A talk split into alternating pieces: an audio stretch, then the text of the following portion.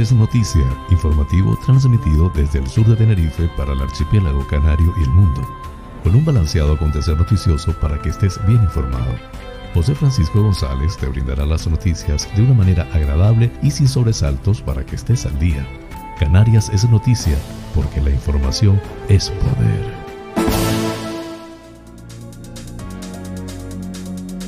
Martes 6 de julio de 2021. Amigas y amigos, sean todos bienvenidos a este espacio informativo transmitido desde el sur de la isla de Tenerife con las noticias más importantes del archipiélago canario, nacionales de España e internacionales. Soy José Francisco González, estoy muy complacido de llevarles este formato intentando les resulte balanceado, neutro y agradable a pesar del convulso mundo en que vivimos. Dicho esto, manos a la obra.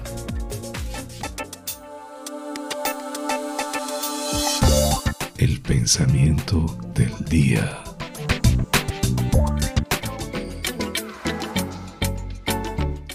Espera problemas y cómetelos como desayuno. Alfred Montapert. Ver los problemas como un reto superable resulta muy motivador y nos ayuda a no estancarnos.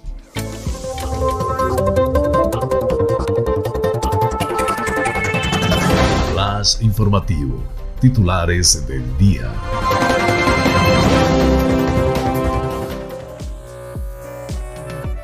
El archipiélago en rojo en el mapa europeo de control de enfermedades por su tasa de contagios.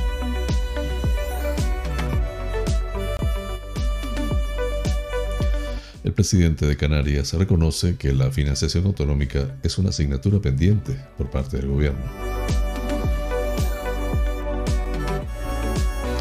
El 42% de la población diana de Canarias ya está inmunizada frente a la COVID-19.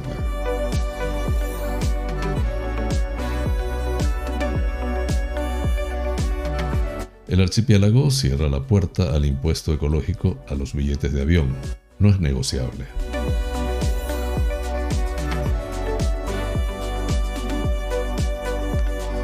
La Universidad de Verano de La Gomera mantiene abierto el plazo de matriculación de sus cursos.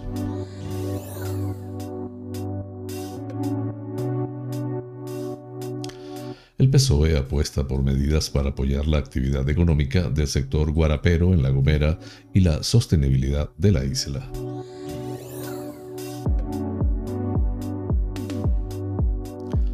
UNICEF otorga a Breña Baja en La Palma la distinción que la reconoce como Ciudad Amiga de la Infancia.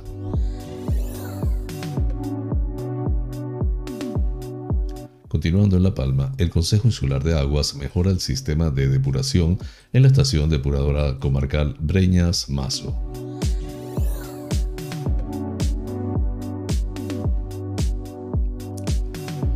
Nueva Canarias reclama que cesen las derivaciones de presos altamente peligrosos a la cárcel de Taiche en Lanzarote.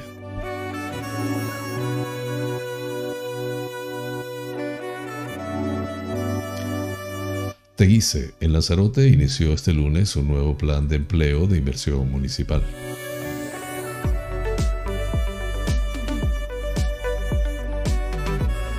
El PP inicia una recogida de firmas en Fuerteventura para recoger el malestar de las familias de Puerto Rosario por el cierre total de estos espacios.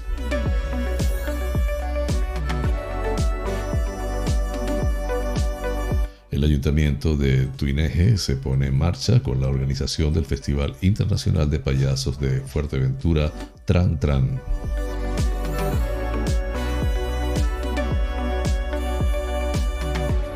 Transportes subvenciona con 525 mil euros el servicio de bicicletas eléctricas en Las Palmas de Gran Canaria.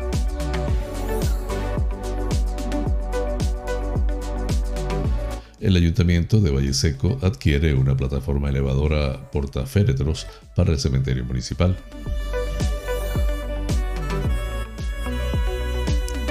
Mogán reconoce al club de karate Jim Sur por ser referente de esta modalidad en Canarias.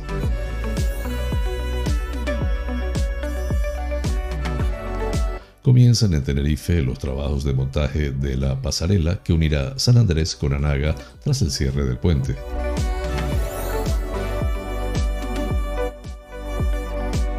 La empresa municipal de servicios de ADG recibe el certificado de gestión ambiental.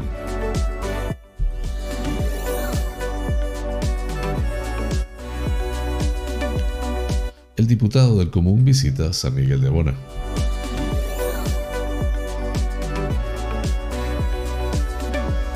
Escriba dice que no retrasará la edad de jubilación, pero afirma que trabajar más años es clave para sostener el sistema.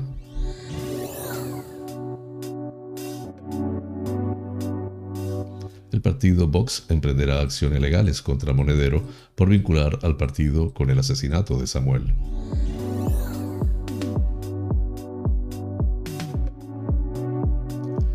Muere la artista italiana Rafaela Carrà a los 78 años.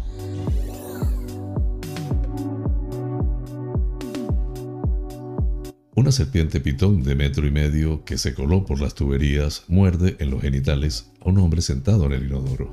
Así culminamos los titulares del día. Flash informativo. Noticias Comunidad Autonómica.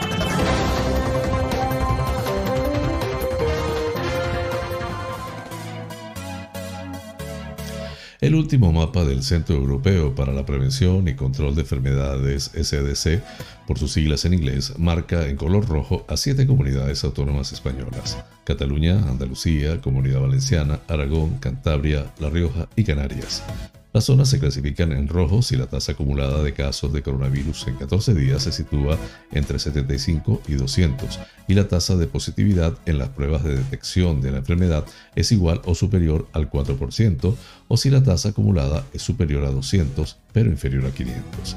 Si la tasa acumulada de notificación de casos de COVID-19 en 14 días es igual o superior a 500, se señala como rojo oscuro.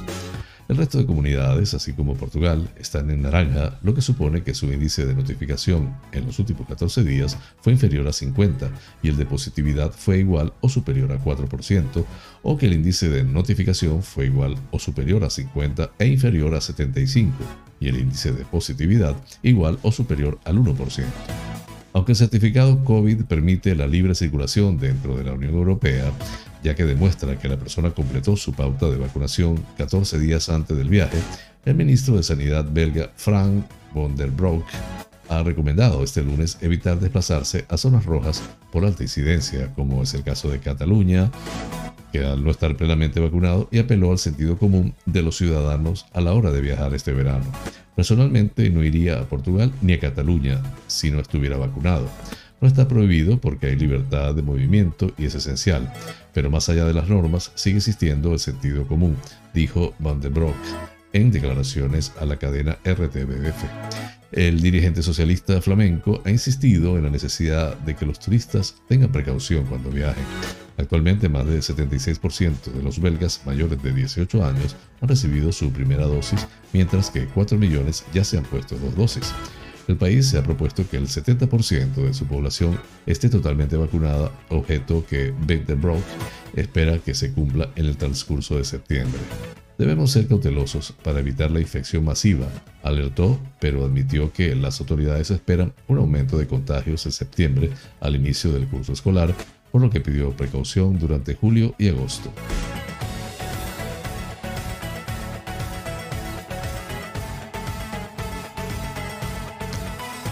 El presidente de Canarias, Ángel Víctor Torres, ha declarado este lunes en relación a abordar la financiación a las comunidades autónomas en la mesa de diálogo con Cataluña que la financiación autonómica es una asignatura pendiente por parte del gobierno desde el año 2014 y que Canarias viene pidiendo mecanismos desde hace mucho tiempo. En declaraciones a los medios de comunicación tras participar en Madrid en la jornada Next Generation en el foro Ágora del Economista, Torres ha recalcado su deseo de que el Ejecutivo Central sea sensible a las diferencias que tienen las autonomías, sin que esto signifique romper la unidad del país. Eso sí, ha apoyado la política de indultos del Ejecutivo de Pedro Sánchez para alcanzar un acuerdo en Cataluña y buscar soluciones políticas a los problemas políticos. Asimismo, sobre las últimas discrepancias entre el gobierno central y la administración canaria en relación con la fiscalidad del cine y el decreto turístico de Canarias, Torres ha dicho que hay situaciones en las que no comparte los criterios del Ejecutivo, pero que para eso se convocan las comisiones bilaterales. En este punto, el presidente canario ha citado algunas de las discrepancias que ha tenido la comunidad con el Ejecutivo, haciendo hincapié en que ser del mismo color político no significa que se esté de acuerdo en todo con el gobierno. Tuvimos un conflicto que acabó en el Constitucional con un decreto turístico canario que activaba el tránsito con antígenos y el gobierno de España exigía PCR, ha explicado Torres.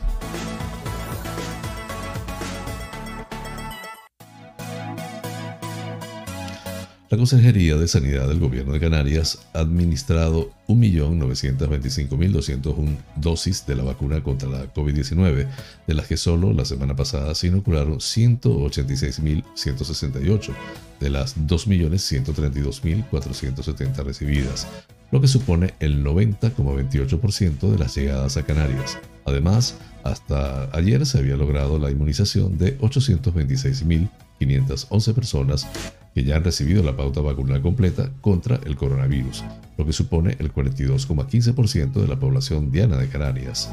Asimismo, en el archipiélago ya hay 1.182.124 personas que han recibido al menos una dosis de la vacuna, es decir, el 60,29% de la población diana que se ha visto incrementada al incluir en la Estrategia Nacional de Vacunación contra la COVID-19 a la población mayor de 12 años.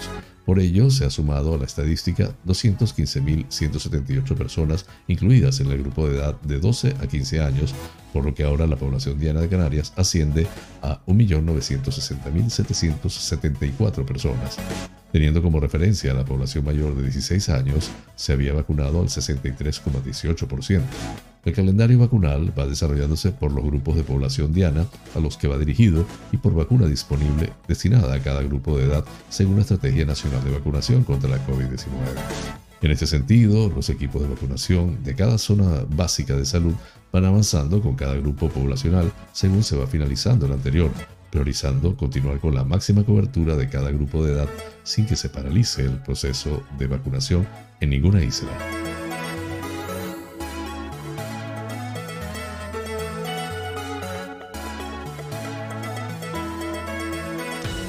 El consejero de Transición Ecológica, Lucha contra el Cambio Climático y Planificación Territorial del Gobierno de Canarias, José Antonio Balbuena, ha rechazado este lunes la posibilidad de que el Gobierno central implante un impuesto ecológico a los billetes de avión con salida y destino al archipiélago.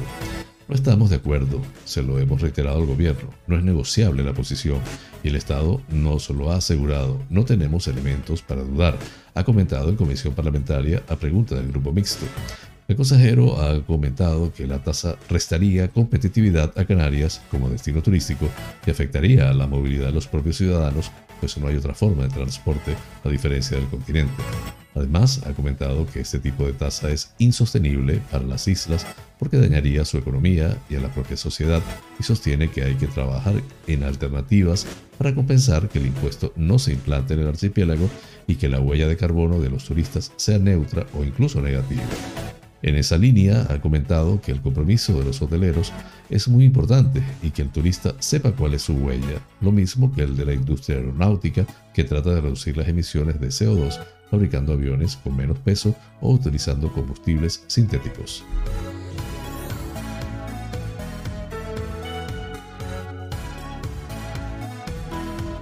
El Cabildo recuerda que la Universidad de Verano de La Gomera mantiene abierto el plazo de matriculación de sus cursos.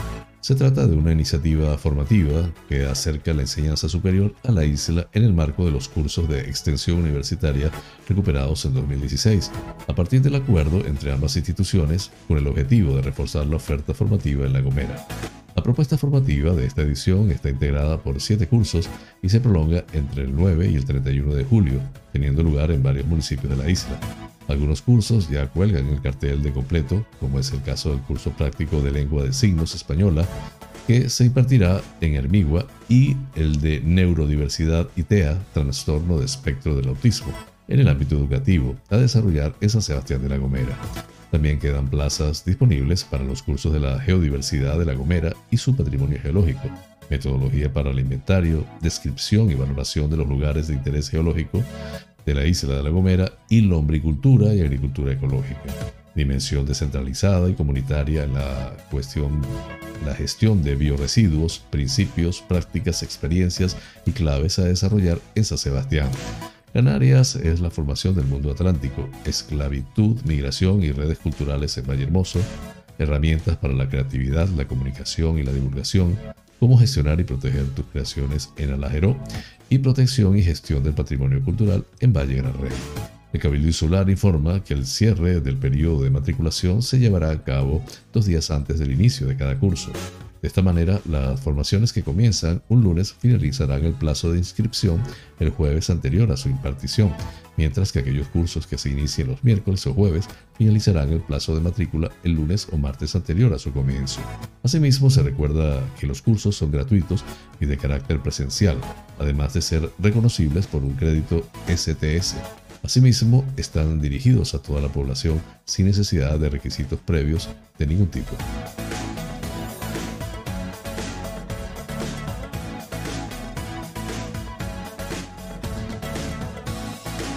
La diputada del Grupo Parlamentario Socialista por La Gomera, Ventura del Carmen Rodríguez, ha defendido el lunes en la Comisión Parlamentaria de Transición Ecológica, Lucha contra el Cambio Climático y Planificación Territorial el proyecto Guarapo impulsado por el gobierno canario en La Gomera, a través del cual se está estudiando la situación de los palmerales macaronésicos en la isla para hacer sostenible su aprovechamiento.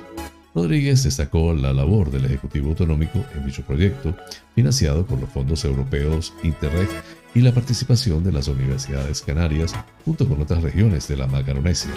Para la diputada socialista, hay que recordar que la isla es reserva de la biosfera y que también está incluida en la Carta Europea de Turismo Sostenible. En este sentido, explicó que los palmerales no son solo un atractivo paisajístico y de conservación del paisaje y del medio natural, sino que han sido tradicionalmente un factor de aprovechamiento para el sector primario, fundamentalmente para la alimentación de los animales, para la extracción de guarapo y la elaboración de la famosa y conocida miel de palma, y su materia prima ha servido para la elaboración de cestería y aprovechamiento de todas sus hojas, su tronco, absolutamente de todo, explicó. Por ese motivo, considero necesario, en este sentido, este estudio sobre el manejo tradicional del guarapeo, que cuenta con una inversión de más de un millón de euros, se incluyan medidas para apoyar la actividad económica que genera el guarapo.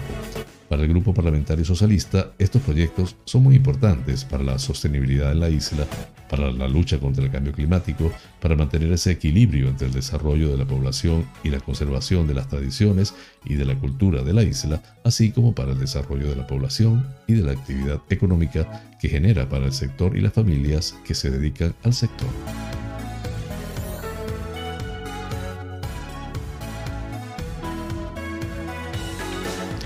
Breña Baja será reconocida como ciudad amiga de la infancia en un acto dirigido por UNICEF y que se celebrará el próximo 14 de julio de forma virtual, se indica en nota de prensa del ayuntamiento. Así lo ha confirmado la Secretaría, la Secretaría Permanente de la Iniciativa, conformada por el Ministerio de Derechos Sociales y Agenda 2030, la Federación Española de Municipios y Provincias, el Instituto Universitario de Necesidades y Derechos de la Infancia y la Adolescencia y la propia UNICEF, añade. Aunque es fruto del trabajo incansable de los últimos meses, debemos tomar el reconocimiento como un punto de partida y un estímulo para trabajar más, si se cabe, en favor de nuestros menores, explica Fran Martín, concejal de Servicios Sociales de Breña Baja. Las ciudades amigas de la infancia son todas aquellas ciudades, pueblos, comunidades o sistemas de gobierno local comprometidos con el cumplimiento de los derechos de las niñas, los niños y los adolescentes, de acuerdo a la Convención sobre los Derechos del Niño, hay que felicitar el trabajo de todo el equipo de servicios sociales liderado por Fran Martín. El objetivo es incorporar el punto de vista de la infancia como elemento imprescindible en el análisis de prácticamente cualquier política pública, celebra Borja Pérez, alcalde de Breña Baja. En el marco del proyecto, se apunta en la nota, el Ayuntamiento de Breña Baja ha acogido durante los últimos meses diversas sesiones del órgano de participación infantil y adolescentes de Breña Baja, los primeros artífices de este importante logro son los propios niños y niñas de nuestro municipio y hay que reconocer también el trabajo de Mari Paz, técnico del área de familia, y Patricia Grisales, técnico responsable del proyecto con UNICEF. Ellos y ellas han hecho posible el reconocimiento, explicó Frank Martín.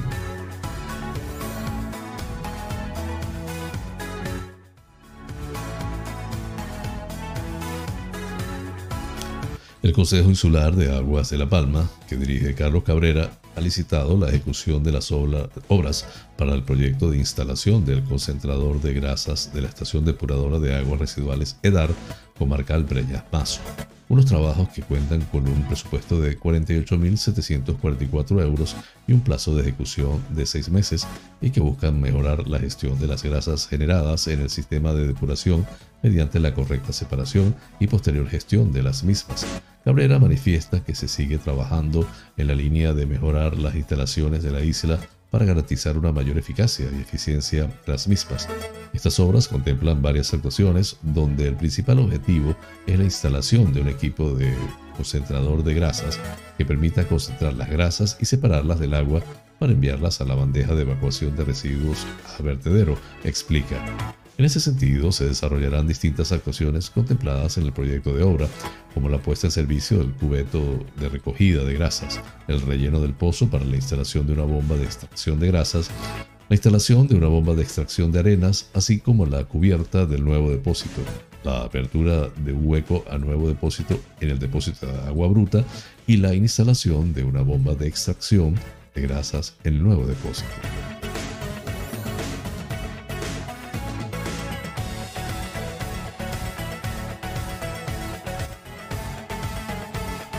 Nueva Canarias, Lanzarote reclamará ante el ministro del Interior, Fernando Grande Marlasca, que cesen las derivaciones de presos altamente peligrosos al centro penitenciario de Taiche.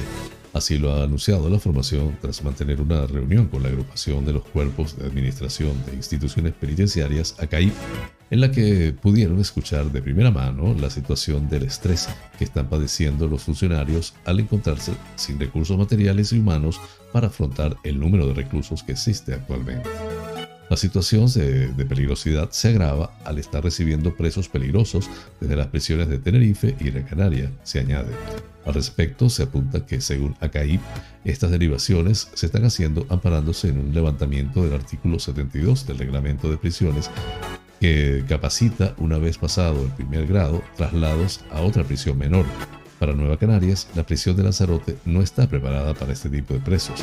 Es por ello que Armando Santana, secretario municipal de Nueva Canarias en Arrecife y concejal en el ayuntamiento de la capital lanzaroteña, expresa que es inentendible cómo se sigue trasladando presos peligrosos a Lanzarote, a sabiendas de las pocas condiciones que mantiene la prisión.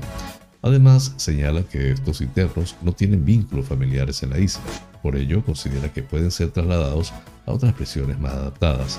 Así, Nueva Canarias, a través de su diputado en el Congreso, Pedro Quevedo, apelará al ministro del Interior a que ponga solución a esta grave situación que se está padeciendo en el centro penitenciario de Lanzarote, todo ello para asegurar la integridad física y psicológica de los trabajadores y presos que conviven en ella.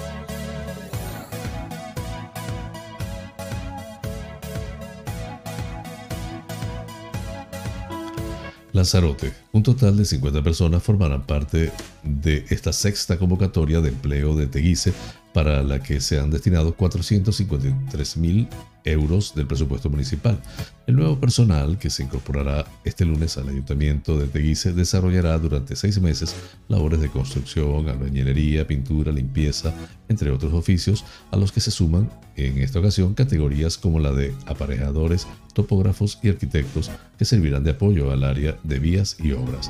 Uno de los objetivos principales de esta nueva convocatoria es desbloquear proyectos municipales pendientes de licitación, para la cual se requiere de personal técnico y poder así empezar nuevas obras y también continuar las ya, iniciadas, sin dejar de seguir reforzando el área de bienestar social y de atención al mayor, ha manifestado el alcalde de Guise, Osvaldo Betancourt.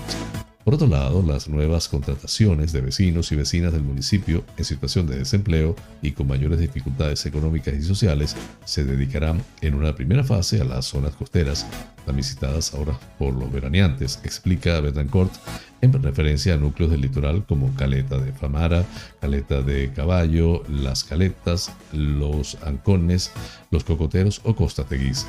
En todas ellas se llevarán a cabo tareas de conservación y mantenimiento de espacios públicos, asegura. Asimismo, durante el verano se hará especial hincapié en adecentar las canchas deportivas, las plazas y los parques de los 23 pagos del municipio y también se pondrán a punto los centros educativos de Teguise de cara a la vuelta al cole en el mes de septiembre, siempre dentro de las competencias municipales. Betancourt recuerda que el grupo de gobierno de Teguise continuará activando empleo y aplicando un programa anual que ya lleva varias convocatorias que acogerán entre todas ellas a 132 personas en total y que cuenta con financiación del Servicio Canario de Empleo, del Cabildo de Lanzarote, así como de fondos propios municipales.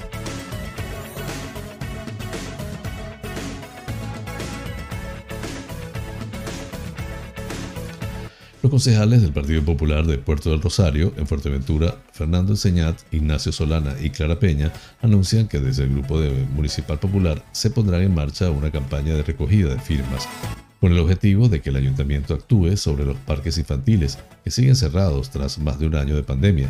El alcalde y la concejala del área han tenido tiempo suficiente para rehabilitar los parques infantiles y abrirlos, más aún cuando tienen más de 30 millones en el banco sin usar. Así lo ha manifestado el concejal Fernando Enseñado.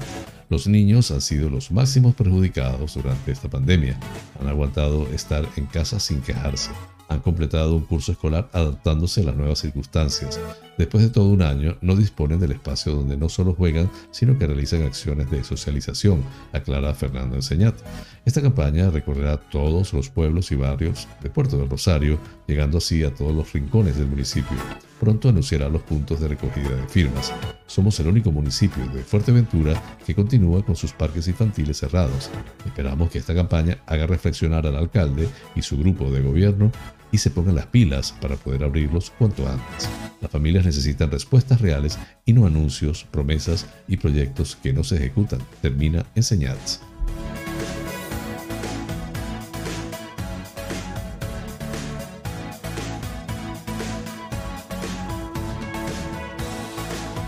El Ayuntamiento de Tuineje se pone en marcha con la organización del Festival Internacional de Payasos de Fuerteventura Tran Tran, una organización que arranca con mucha incertidumbre, pero con mucha, con más ganas, ilusión y motivación para tratar de realizar un programa acorde a la situación actual. Se va a combinar espectáculo, risas y alegría. Las fechas elegidas para esta nueva edición serán los días 24, 25 y 26 de septiembre. La organización trabaja en el formato, las opciones, medidas de seguridad y diferentes escenarios posibles para poder presentar una variada oferta de actuaciones y actividades. La organización tiene una especial ilusión en la organización del evento. Se realizará un formato adaptado a la actuación a la situación actual. Se podrá volver a disfrutar de espectáculos de payasos, circo, teatro de calles, acrobacias, humor, malabares o títeres, entre otras disciplinas. El objetivo principal de este año es conseguir que la gente se ría y olvide las penas por unas horas. Todo ello cumpliendo con todas las medidas de seguridad y tratando de demostrar que la cultura es segura. Esta nueva edición, la número 11, se ha bautizado como 10 más 1, debido a que el año pasado no se pudo sacar el festival al aire libre. Este año se tratará de volver a homenajear en la medida de lo posible los 10 años de trayectoria del festival. La información actualizada y las noticias la podrán ir siguiendo próximamente en la web del festival www.festivaltrantran.com y en las redes sociales.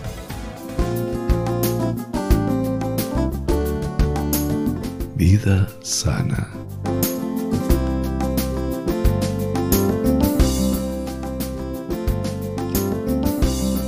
Hoy les voy a hablar de alimentos que ayudan a prevenir y ayudar a la osteosporosis.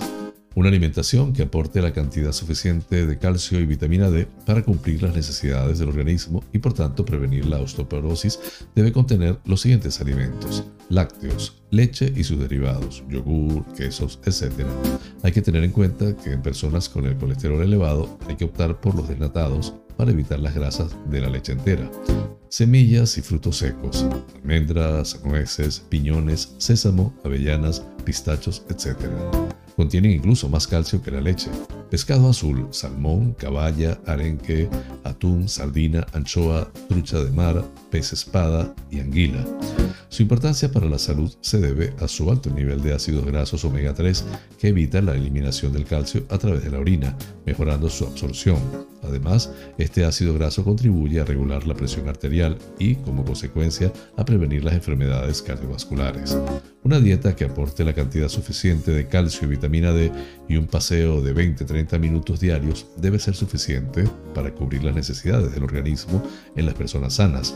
No obstante, el control periódico de la densidad de masa ósea mediante una densitometría permite saber si se está sufriendo la descalcificación de los huesos, en cuyo caso el médico decidirá la conveniencia de completar el aporte de calcio y vitamina D mediante suplementos nutricionales.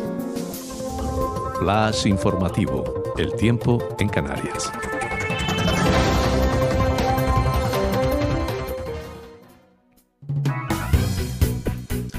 En el norte de Lanzarote y norte y este de las islas de mayor relieve, nuboso, abriéndose amplios claros en horas centrales. En Fuerteventura, sur, oeste y cumbres de las islas de mayor relieve, cielos en general poco nubosos o despejados. Presencia de ligera calima en capas altas. Temperaturas con pocos cambios. Viento del nordeste con intervalos de fuerte, más intenso en las zonas habitualmente más expuestas al alisio.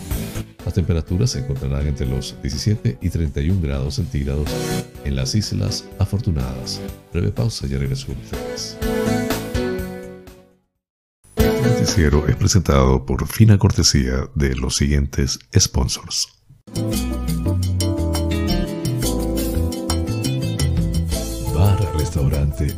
Loco, un oasis en el centro de San Isidro. Cocina tradicional y fusión, especialidad en arroces y paellas, carnes a la brasa, pescados frescos, pastas y pizzas, ricos postres caseros y unas ensaladas de antología. Disponemos de una terraza interior chill out de 120 metros para que disfrutes de nuestra vibrante coctelería en un confortable ambiente muy acogedor. Atendemos celebraciones familiares, bautizos, bodas, comuniones, cumples, divorcios, en fin. Bar Restaurante Loco, un oasis en San Isidro. Calle Saltadero, número 7, San Isidro. Teléfono 922 36 7986.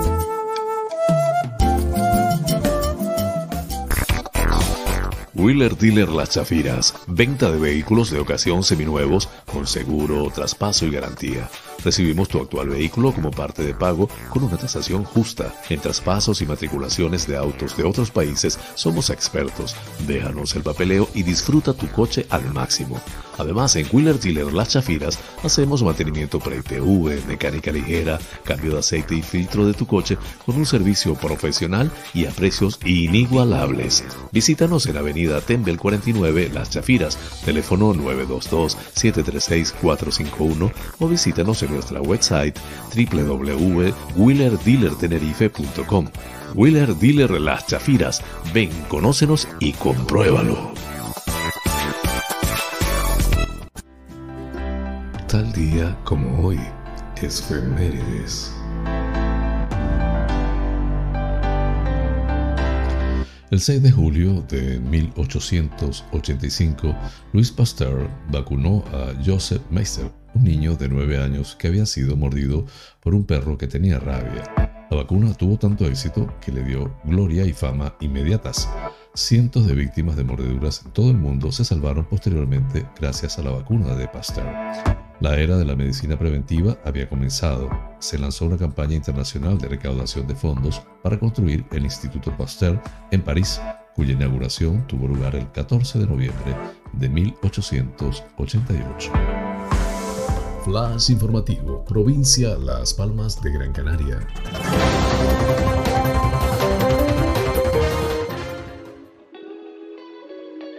La Consejería de Obras Públicas, Transportes y Vivienda del Gobierno de Canarias que dirige Sebastián Frankis, ha publicado ayer en el Boletín Oficial de Canarias la modificación del Plan Estratégico de Subvenciones del Departamento para el periodo 2020-2022 para incluir, entre otras novedades, una partida de 525.000 euros destinada a financiar la expansión del servicio público de bicicletas eléctricas del Ayuntamiento de Las Palmas de Gran Canaria, más conocido como Cicicleta. Entre los objetivos que busca el gobierno de Canarias con esta subvención de 525.000 euros está aumentar la presencia de bicicletas en la capital de la isla, incrementando el número de estaciones y bicicletas eléctricas en distintos puntos neurálgicos del ocio, oficinas, zonas escolares o de primera necesidad. También se pretende fomentar la movilidad sostenible en diferentes segmentos de la población, así como incrementar el número de desplazamientos en bicicleta, tanto pública como privada, y por último mejorar la conectividad entre la parte alta y baja de la ciudad. El gobierno de Canarias quiere avanzar en su compromiso con el desarrollo sostenible, el respeto al medio ambiente y la estrategia contra el cambio climático. Para ello, Canarias debe progresar hacia un nuevo modelo que apueste por la descarbonización de la economía, priorizando los medios de transporte con un menor coste ambiental. Con esta máxima, la Consejería de Obras Públicas, Transportes y Vivienda del Gobierno de Canarias ha valorado positivamente la apuesta del Ayuntamiento eh, de Gran Canaria por implantar un modelo de transporte medioambientalmente sostenible y se suma a la misma con esta subvención. Con esta partida se ayudará a aumentar los desplazamientos en bicicleta de la ciudadanía en Las Palmas de Gran Canaria, donde la sustitución del vehículo privado por este transporte más sostenible, alternativo y respetuoso con el medio ambiente ayudará a una reducción de emisiones y ruidos en la ciudad, a la descongestión de las calles más transitadas y a la liberación del espacio público, haciéndolo más cómodo, saludable y seguro, con lo que se mejora la calidad de vida urbana.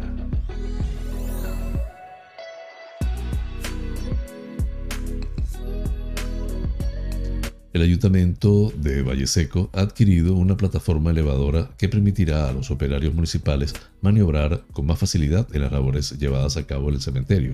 Se trata de un portaféretros con un sistema de levantamiento que facilita el acceso a los nichos más altos y a las zonas más estrechas del Campo Santo.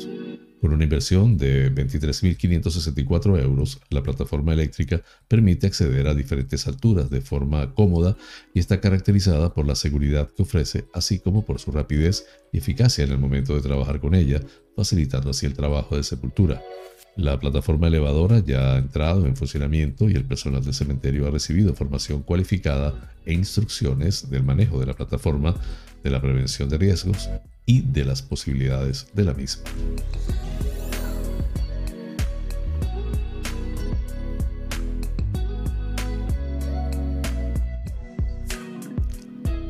El ayuntamiento de Mogán ha reconocido al club de karate Jin Sur que logró el pasado mayo proclamarse campeón de Canarias luego de posicionarse en el podio de prácticamente todas las categorías del campeonato de karate de Canarias por equipos. También en el último año se ha hecho con ocho medallas nacionales. Igualmente se ha reconocido de forma particular a la karateca del club María Melián, bronce de la modalidad Kumite Juvenil 42 kilogramos en la Liga Nacional Infantil de Karate. La alcaldesa de Mogán, Onalía Bueno, quien hizo entrega de las placas conmemorativas, destacó la gran disciplina y constancia que requiere el karate para alcanzar resultados como los cosechados por los y las deportistas del club Jin Sur, a los que felicitó y deseó que continúen en la senda del esfuerzo y la pasión tanto en el deporte como en otros ámbitos de la vida. La edil señaló que ya era el momento de hacer el reconocimiento a este club que pertenece a la élite de Canarias de artes marciales Cuenta con un gran bagaje y muchos éxitos a lo largo de los años. Bajo la dirección del moganero Luis Becerra, desde el 2000, el club ha ido posicionándose como referente en este deporte en el archipiélago. Muestra de ello son los cinco oros, la plata y los tres bronces con los que se alzó en el último campeonato de Canarias por equipos, organizado por la Federación Canaria de Karate. Sin embargo, este reconocimiento, tal y como explicó Becerra, no solo se dirige a los equipos participantes en esta competición, sino al club en su totalidad. Cuando se consiguen estos resultados y el Gym Sur se proclama campeón de Canarias, los equipos no son los únicos que colocan a nuestra entidad en la primera clasificación del medallero. Es la totalidad de las y los karatecas que los integran, apuntó. En el acto estuvieron presentes las familias de los deportistas, porque gracias a ellos, a su esfuerzo y sacrificio, los pequeños pueden estar en el club y eso es de agradecer. un trocito del galardón que nos ha entregado la alcaldesa también les pertenece.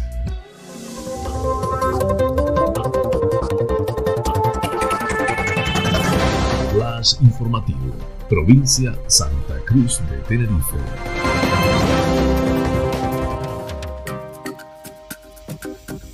El batallón de zapadores de la Brigada de Canarias, apoyado por la agrupación de apoyo logístico, ha iniciado a primera hora de este lunes los trabajos de instalación de la pasarela provisional que evite el aislamiento de los vecinos de Anaga mientras duran los trabajos para reforzar el puente de San Andrés.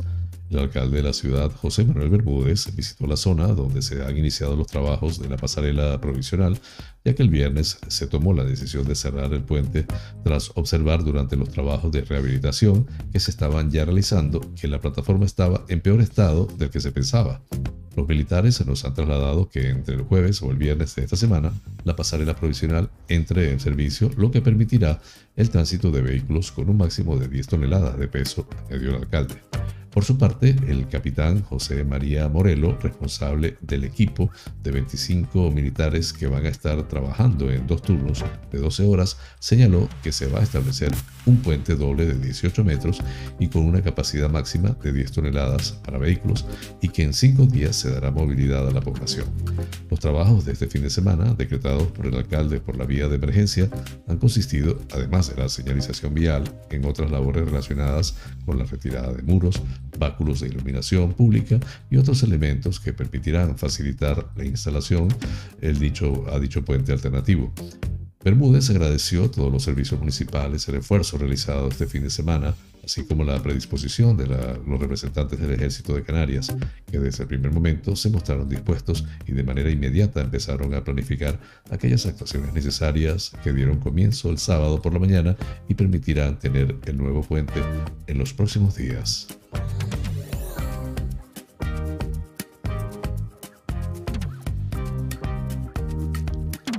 La empresa municipal de servicios de ADG EMSA recibió a mediados del mes de junio el certificado de gestión ambiental ISO 14001-2015 tras una auditoría realizada por AENOR. Esta norma de sistemas de gestión ambiental se lleva a cabo para comprobar que las empresas son responsables y están comprometidas con la protección del medio ambiente. Para la concejal de Movilidad, Obras y Servicios, Esther Rivero Vargas, quien además es la responsable de la gestión de EMSA, ha detallado que esta certificación ha sido posible gracias a la implicación que ha tenido el personal que en todo momento vela por conseguir disminuir los riesgos medioambientales que puedan surgir del desarrollo de las diferentes acciones que se llevan a cabo. Esta certificación, junto con el certificado de gestión ISO, más el certificado de seguridad de la información, obtenidos ambos en el año 2019 con auditorías de seguimiento anuales por parte de AENOR, hacen de la empresa municipal de servicios de ADG un modelo a seguir para otras empresas públicas.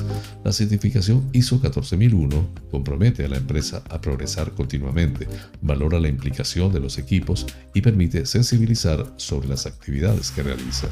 Asimismo, cubre campos de acción como la formación del personal, cumplimiento riguroso de las normativas, control y disminución de los consumos de agua y energía a través de planes de acción específicos, gestión de residuos, incluyendo el reciclaje y valorización, la utilización de productos químicos y de limpieza más respetuosos con el medio ambiente. En este orden, la certificación también vigila la prevención de la biodiversidad, la respuesta sistemática a las quejas y a las demandas de información relativas al medio ambiente y por último, la puesta en marcha de procedimientos de intervención en caso de situaciones de emergencia medioambiental.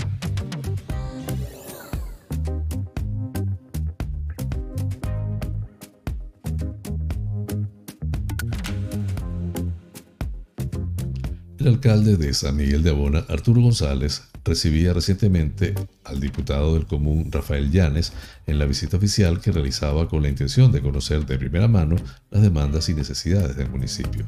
Durante el transcurso de la reunión, en la cual también estuvieron varios concejales y concejalas del grupo de gobierno, además de los directores y directoras de los diferentes centros educativos, se planteó el problema que actualmente se está sufriendo en los colegios, puesto que el crecimiento poblacional de los últimos años ha sido elevado, lo cual ha supuesto que el número de matrículas haya también ido en aumento, superando el número de plazas disponibles en muchos colegios.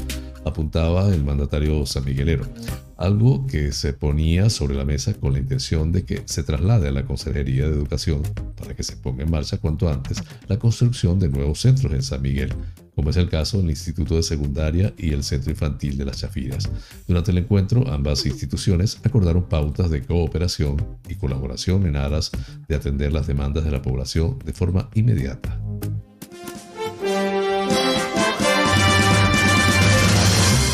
Noticias que inspiran.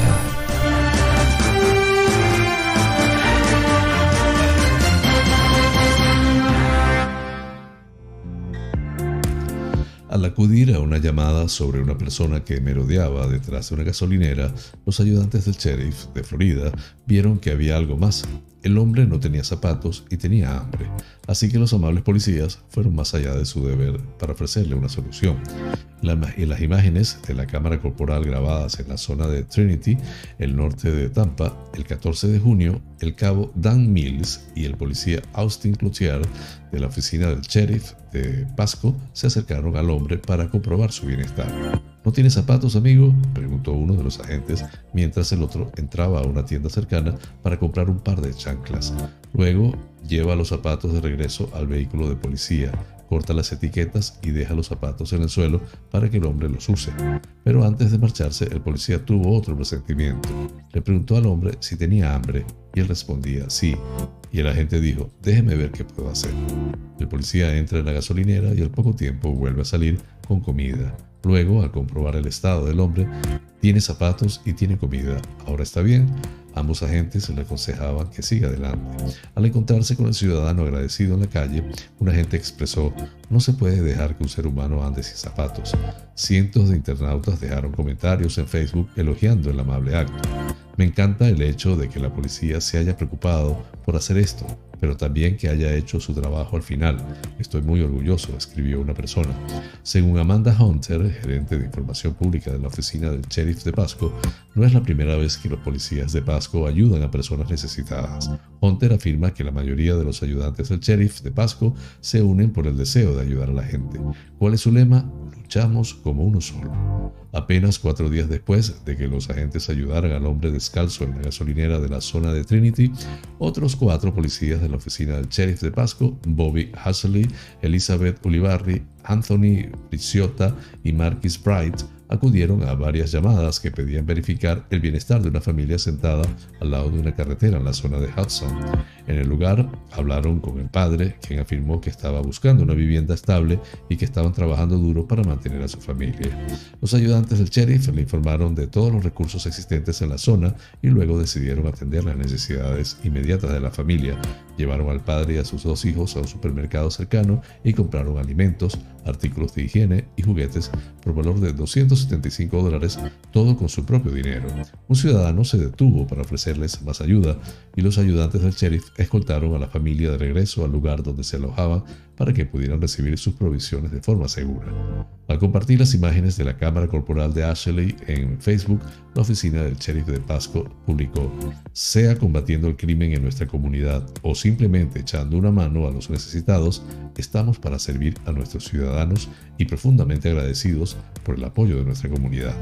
Las inspiradoras imágenes han obtenido más de 2,5 millones de visitas hasta la fecha. Fuente de Epoch Times en español. Flash informativo. Noticias nacionales.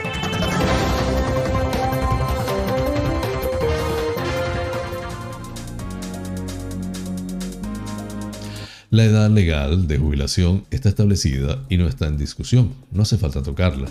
Con esta frase, el ministro de Inclusión, Seguridad Social y Migraciones, José Luis Escribá, quiso este lunes zanjar definitivamente la polémica que él mismo suscitó la semana pasada cuando advirtió a los baby boomers, la generación nacida entre finales de los 50 y mediados de los 70, de que sufrirán un pequeño ajuste en su pensión y que tendrían que optar entre cobrar una pensión inferior o trabajar más años. Escriba, que al día siguiente calificó la reflexión personal como un desliz, recalcó este lunes que la edad de retiro no se incrementará, pero sí insistió en la idea de que trabajar más años es el instrumento más poderoso de todos para garantizar la sostenibilidad del sistema, según explicó en una entrevista en La Sexta.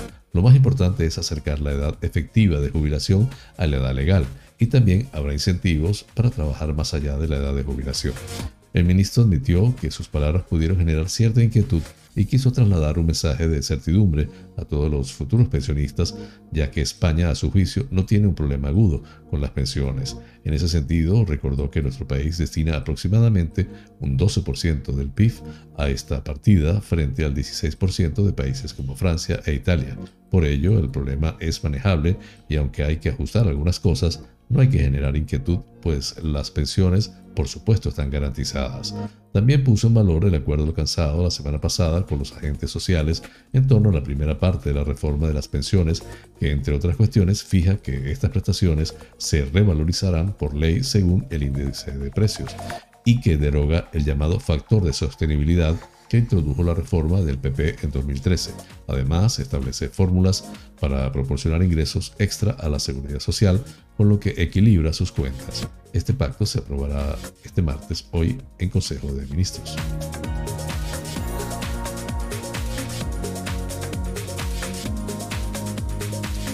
El portavoz de Vox, Jorge Buxade, ha anunciado acciones legales contra quienes relacionen a este partido con el homicidio del joven Samuel en A Coruña y ha citado expresamente al cofundador de Podemos, Juan Carlos Monedero, por sus mensajes difundidos en los últimos días en las redes sociales. Ha hecho hincapié en que el padre de la víctima ha pedido evitar banderas y eslóganes políticos en el funeral por su hijo. El dirigente de Vox ha asegurado que esta formación denunciará las injurias vertidas supuestamente por Monedero en sus mensajes y también los de una entrevista llamada Martu Garrote. El dirigente de Vox ha recurrido a unas palabras de su líder Santiago Abascal para defender que las personas de tendencia homosexual pasean con más tranquilidad por las calles de Talavera de la Reina que por los barrios multiculturales de Bruselas, Barcelona o Teherán.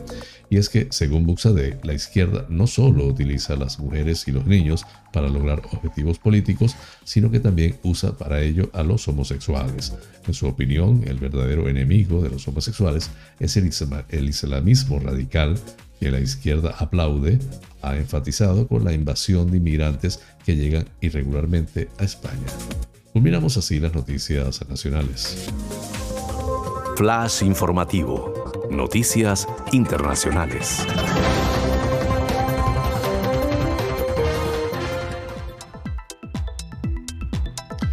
La conocida vedette Rafaela Carrá ha fallecido este lunes a los 78 años en Roma, donde se había confinado durante la pandemia. Italia está en shock por el fallecimiento de una de sus artistas más televisivas. También España, donde acaparaba las audiencias del prime time, la hora punta de las audiencias televisivas, con sus programas. Rafaela nos ha dejado, se ha ido a un mundo mejor, donde su humanidad, su inconfundible risa y su extraordinario talento brillarán para siempre, ha señalado en un comunicado Sergio Lapino, su expareja y con el que comenzó una carrera como bailarina que le llevó a ser una de las más grandes estrellas televisivas en Italia y España. Comenzó como bailarina, pero Carrá evolucionó sus aptitudes como presentadora y productora de televisión. Rafaela Peloni, Bolonia 1943, más conocida como Rafaela Carrá, actriz, cantante, bailarina y presentadora de televisión, se hizo muy popular entre el público español en los años 70, cuando presentó con gran éxito varios programas de televisión. Además, sus canciones fáciles, divertidas y pegadizas fueron cantadas en toda Europa durante décadas. Entre sus canciones más importantes están Male Rumore, En el amor todo es empezar y Caliente Caliente. Algunas de ellas le granjearon las críticas del Vaticano, todo ello en un país profundamente católico como Italia.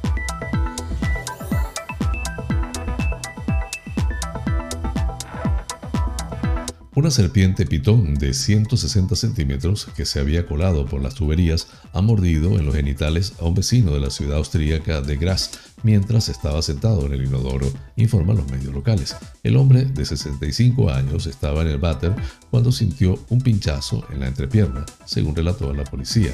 Aunque no sufrió heridas graves, fue examinado en un hospital para descartar posibles infecciones. El reptil ha sido identificado como una pitón reticulada albina, una especie no venenosa de serpiente que pertenece al vecino de la víctima, un joven de 24 años. El reptil ha sido identificado como una pitón reticulada albina, no venenosa. El chico, que aseguró que no entiende cómo la mascota pudo escapar del terrario donde la tenía, ha sido acusado de un delito de lesiones por negligencia y está a la espera de que se decida si se le retira el animal. El joven tiene otras 10 serpientes no venenosas y un gecko, y se cree que el lapitón llegó a la casa del vecino a través de las tuberías, explica la agencia APA. La pitón fue rescatada del inodoro por un experto en reptiles. No fue una tarea fácil. La pitón tenía todos sus músculos en tensión y estaba encajada en la tubería, explicó al periódico austríaco Kronen Zeitung. Con este tema escalofriante terminamos y culminamos las noticias internacionales.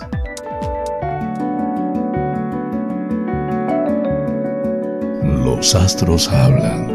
Un viaje por el maravilloso mundo de los signos del zodiaco. Necesitas tranquilizar tu mente y tus ideas para poder sacar el mayor partido a tu mundo emocional y a las actividades que quieres poner en marcha durante este día. Estoy hablando de Aries.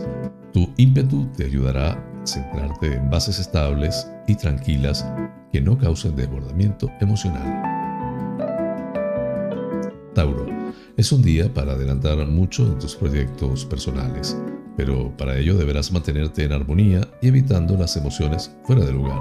Sentirás que hay actitudes del pasado que debes olvidar y dejar atrás para sentirte más a gusto contigo y con los demás.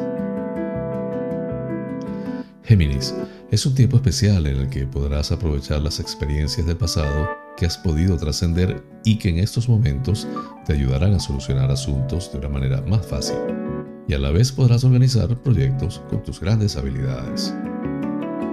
Cáncer. Es un día en el cual deberás tratar tus nuevas metas de una manera tranquila y sin presionar las expectativas.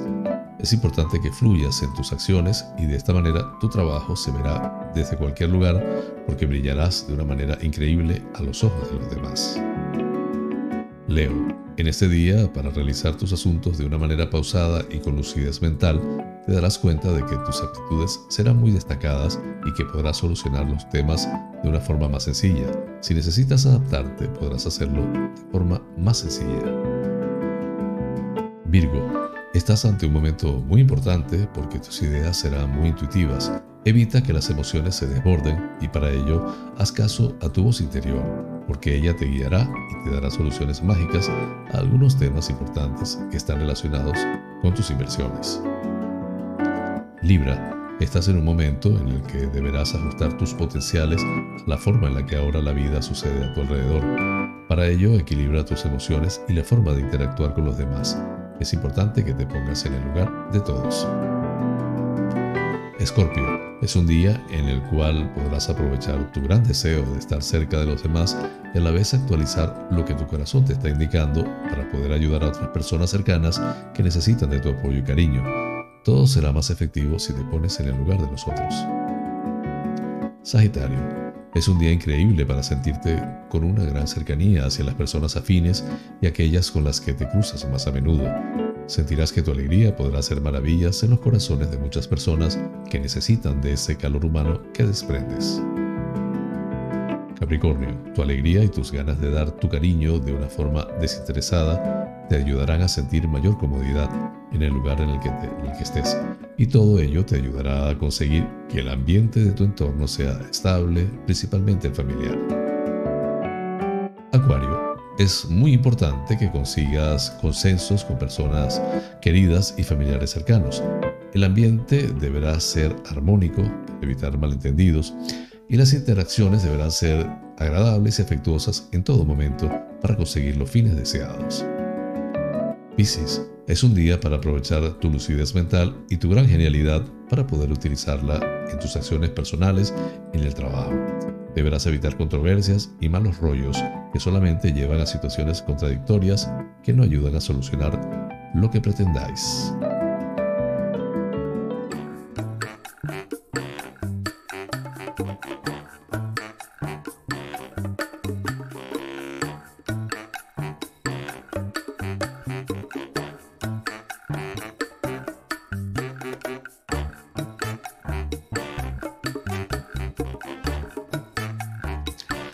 Amigos, hemos llegado al final del programa, deseando les haya sido de su agrado.